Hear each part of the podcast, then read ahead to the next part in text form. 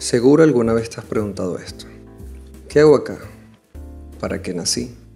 ¿Cuál es mi propósito de vida? Bueno, de eso vamos a hablar aquí hoy, del propósito de vida. Comenzamos. Rela filosofando. Hola chicos, ¿cómo están? Mi nombre es David. Bienvenidos a este primer episodio de Rela Filosofando un podcast donde voy a estar filosofando sobre aquellos temas importantes que por lo general no le prestamos atención por el agite del día a día. El día de hoy, en este primer episodio, quiero hablarles sobre un tema bastante complejo y controversial para muchos, el cual es el propósito de vida. Un tema el cual considero esencial ahora, justo ahora, a inicios del 2021, ya que nos puede dar luz justo antes de escribir la lista de nuestros propósitos de año. Y bueno, Empecemos por el concepto. Existen dos versiones de este concepto. El primero es que tu propósito de vida es tu meta máxima, es aquello por lo que luchas día a día, no solo por conseguirlo, sino por mantenerlo. El segundo nos dice que es aquello que amas hacer, y lo haces solo y por el simple hecho de que te gusta hacerlo. Ahora, ¿cuándo nos planteamos por primera vez esa pregunta? Muy probablemente la primera vez que nos planteamos cuál va a ser nuestro propósito de vida o a qué queremos dedicarnos es cuando somos niños, cuando nos preguntan los adultos, ¿qué quieres ser cuando seas grande? En ese momento decidimos realmente qué es lo que nos gustaría hacer, ya sea doctor, policía, bombero o como los chicos de hoy, youtubers. Justo en esa etapa solo pensamos en lo que nos gustaría hacer. Años después nos volvemos a hacer esa pregunta. ¿A qué me voy a dedicar el resto de mi vida? Voy a hablar desde mi experiencia. Recuerdo cuando estaba en tercer año de secundaria e hicimos la prueba de orientación vocacional. Realmente no me importaba qué iba a decir la prueba, solo la hice. Cuando me dieron los resultados fue cuando realmente empecé a pensarlo. La prueba me dio en primer lugar artes, luego arquitectura, historia universal y matemáticas. Me gustaba artes, aunque no sabía nada de artes, solo que me encantaba dibujar. Arquitectura también me gustaba, e historia del arte y matemáticas solo pensaba que podía ejercer como profesor y no quería ser un profesor. Entonces lo hablé con Coro. Acá voy a hacer una pausa para explicarte algo. Coro es mi mamá, pero yo le suelo decir Coro por su nombre, Coromoto. Entonces, si continúas escuchando este podcast y escuchas la palabra Coro, que sepas que hablo de mi mamá. Continuamos. Ella se ve que lo que más me gustaba desde pequeño era dibujar. En ese momento recordé que mi sueño era ser caricaturista y me habla del diseño gráfico que es una carrera que engloba varias disciplinas creativas en torno a la publicidad. Recuerdo que me gustó y de hecho no lo volví a pensar y decidí estudiar diseño gráfico. Hasta ese momento no me había planteado qué iba a hacer el resto de mi vida, pero con la ayuda de Coro supe que debía elegir algo relacionado a lo que me gustaba hacer y no me arrepiento. Afortunadamente para mí, como me comentó Coro, es una carrera que entrelaza distintas disciplinas como lo es la fotografía, el video, el 3D, la animación, web, entre otros. Ahora, volviendo al tema de hoy, nuestra profesión, es nuestro propósito de vida. Yo no lo creo. Muchas personas no eligen estudiar realmente lo que les gustaría estudiar. Muchos son obligados a estudiar cosas que no quieren o eligen una carrera basados en el sueldo que podrían ganar. Entonces, si en la secundaria elegiste una carrera que no querías estudiar, o si estudiaste una carrera que te gustaba, pero ya no te llena y ya no la quieres ejercer, ¿está mal? No. De hecho, para mí, el sistema nos lleva a elegir muy jóvenes y con poca orientación qué queremos hacer el resto de nuestra vida. Para ambas situaciones, hayas elegido o no una carrera que te gustaba, es bueno tener siempre un hobby o una disciplina que practicar a la par de tu carrera. Probablemente, si estás en la búsqueda de tu propósito de vida, puedes voltear a ver esa actividad y quizás ahí esté tu pasión oculta. Por ejemplo, si eres abogada y te gusta cocinar y ya no quieres ejercer derecho, probablemente lo que realmente quieras hacer es ejercer la cocina. Si eres doctor y te gusta escribir y ya no quieres ejercer medicina, probablemente lo que quieras dedicarte a hacer de tiempo completo sea ser escritor.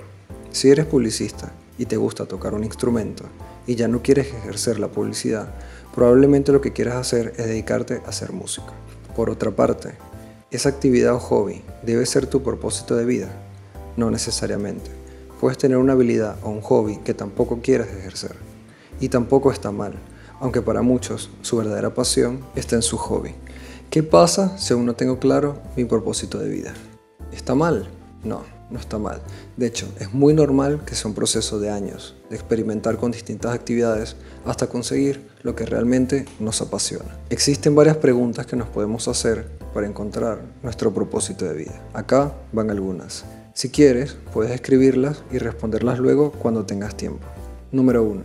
¿Qué cosas me producen gran satisfacción y alegría? Número 2. ¿Qué me hace perder la noción del tiempo? Número 3. ¿Qué me hace sentir bien conmigo mismo? Y número 4. ¿Cómo puedo usar mis gustos y habilidades para ayudar a los demás? Acá hay algo muy importante en la última pregunta. Ayudar a los demás. Los grandes propósitos de vida van hacia el servicio, hacia ayudar a los demás. Pero ojo, haciéndolo realmente desde lo que nos gusta hacer. Tú eres primero y seguro lo que decidas hacer, aun si es un propósito personal, en el que no tienes contemplado ayudar o mentorar a alguien, este igual va a tener un impacto en tus seres cercanos. Por ejemplo, si decides dedicarte a la cocina, quieras o no, tu trabajo va a tener un impacto en los demás. No importa si decides hacerlo para ti o creas un proyecto de cocina. Con tu trabajo y ejemplo vas a impactar a los que te rodean. Si decides dedicarte al yoga, quieras o no, tu trabajo va a tener un impacto en los demás. No importa si decides hacerlo para ti sin mentorear a nadie. Tu trabajo y ejemplo va a impactar a los demás. Lo más importante es que te haga feliz porque para eso estamos en la vida. De nada te sirve tener un propósito de vida si no te hace feliz. De hecho, hay una película que se estrenó el 25 de diciembre en la plataforma de Disney Plus y que igual puedes conseguir en internet si no estás suscrito, que se llama Soul. Y sin ánimos de hacer spoilers o contarles de qué trata, para mí el mensaje de la película es simplemente la razón de vivir es ser feliz. Tu propósito de vida, tu chispa o spark, como le dicen en inglés, debe ser primero ser feliz. Decidas tener un proyecto grande o chico, global o local, para los demás o simplemente para ti, lo importante es que eso te haga feliz. ¿Se puede vivir sin un propósito de vida? Sí. De hecho, muchas personas viven sin saber cuál es su propósito de vida y no por eso son más infelices.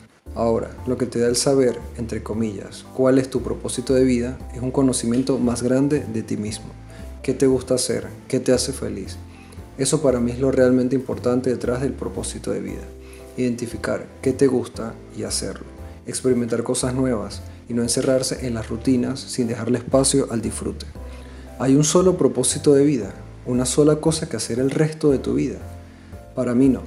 Hay quienes afirman que su propósito de vida se basa en ejercer solo una actividad. Y de hecho, muchas personas, desde pequeños, saben qué quieren hacer y a dónde van, pero muchos otros no. Y para mí somos seres en constante cambio. Y lo que me hacía feliz ayer, muy probablemente hoy no lo hace tanto. Les voy a dar un ejemplo personal. Desde que era pequeño me encantaba dibujar. Era mi actividad favorita. Llegué a dibujar todas y cada una de las portadas de las películas de Disney que tenía en VHS. Veía las películas y analizaba cada movimiento de los personajes, sus expresiones, todo. Me encantaba. En la secundaria y en parte de la universidad, este era mi sueño, ser animador de Disney. Y no animador de fiestas, animador de caricaturas. Soñaba con hacer películas de Disney. Ese era mi sueño. Pero al estudiar los procesos e ir experimentando con otras disciplinas como la fotografía y el video, me di cuenta que lo que realmente me movía era crear, experimentar con distintas disciplinas creativas. Hoy, mi propósito de vida no es ser un animador de Disney. Cambiaron mis gustos, mis actividades y mi forma de pensar en general. Por eso creo que el propósito de vida no es estático y en muchos casos no es solo uno. Y si ya tienes un propósito de vida claro, ¿qué debes hacer? Debes desmenuzar tu meta en pequeños pasos o procesos para llegar a la gran meta. En mi caso era aprender sobre animación. Tenía que aprender sobre guion, creación de personajes, fotografía, etc. Igual en el camino te darás cuenta qué pasos debes ir sumando, pero por algo se empieza, por analizar y ponerle un punto de partida a ese proceso para alcanzar tu propósito de vida. Y si aún no lo has encontrado y quieres saber y tener un propósito de vida, ¿qué debes hacer? Para mí, simplemente debes responder las preguntas que hice hace un momento y tratar de recordar en tu infancia. ¿Qué te hacía feliz? Muchas veces ahí está la respuesta. Lo que no debes olvidar, que es lo más importante, es que te haga feliz. Si hace feliz a los demás, pero no te hace feliz a ti, no vale la pena. Y lo segundo, y creo que esto no lo comenté, es olvidarnos de la parte económica cuando elegimos el propósito de vida. Al elegir algo que te gusta hacer, ya ganaste.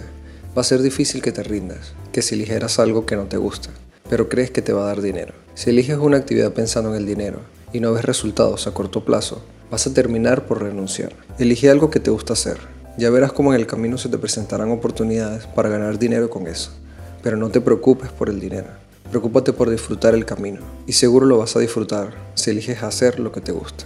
En el caso en el que no encuentres aquello que te mueve, experimenta cosas nuevas, nuevas disciplinas, no te presiones. Recuerda que es un proceso que lleva tiempo. Solo no dejes de hacer lo que te hace feliz y déjate llevar. Bueno chicos, muchas gracias por haber oído hasta el final este primer episodio de Rela Filosofando. Estaré subiendo un nuevo episodio cada dos semanas. Me encantaría, si están en YouTube, que se puedan suscribir para saber si están interesados en escuchar más temas como este.